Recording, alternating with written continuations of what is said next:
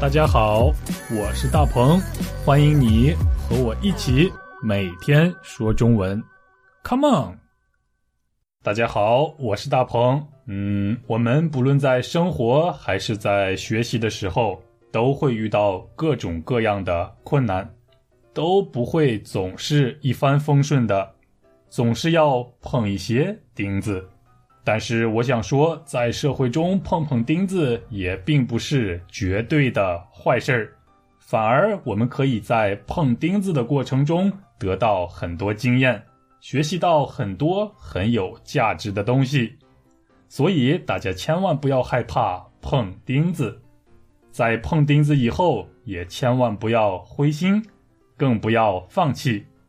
我想大家已经听出来了。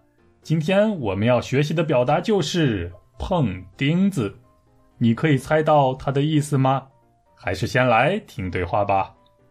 大鹏，你怎么看起来不高兴呢？怎么啦？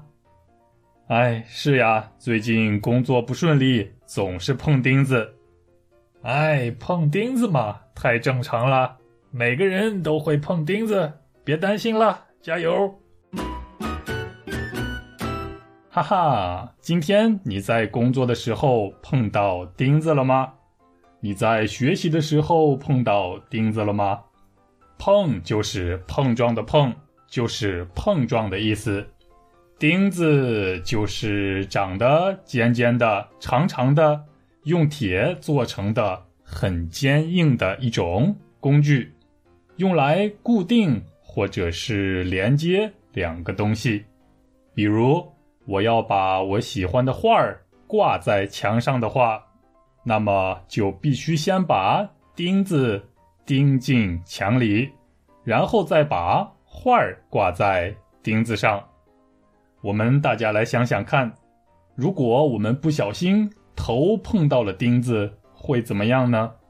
当然会很疼啦，因为碰钉子的感觉很疼，很不好。那么下次我们一定就会加倍小心，一定就会更小心翼翼，对吗？